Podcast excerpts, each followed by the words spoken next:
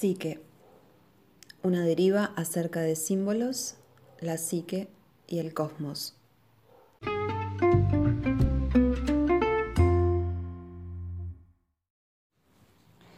En la psique masculina hay una criatura, un hombre ileso que cree en el bien, que no tiene dudas acerca de la vida, que no solo es sabio, sino que además no teme morir.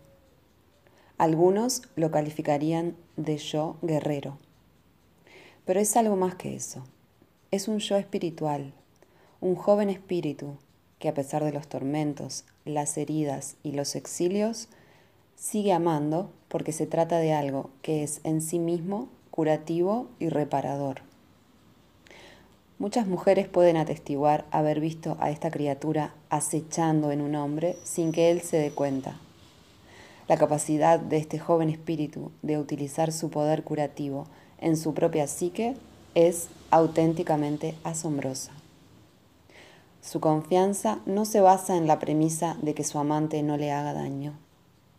Su confianza es la de que cualquier herida que sufra se podrá sanar la de que a la vida antigua le sucede la nueva.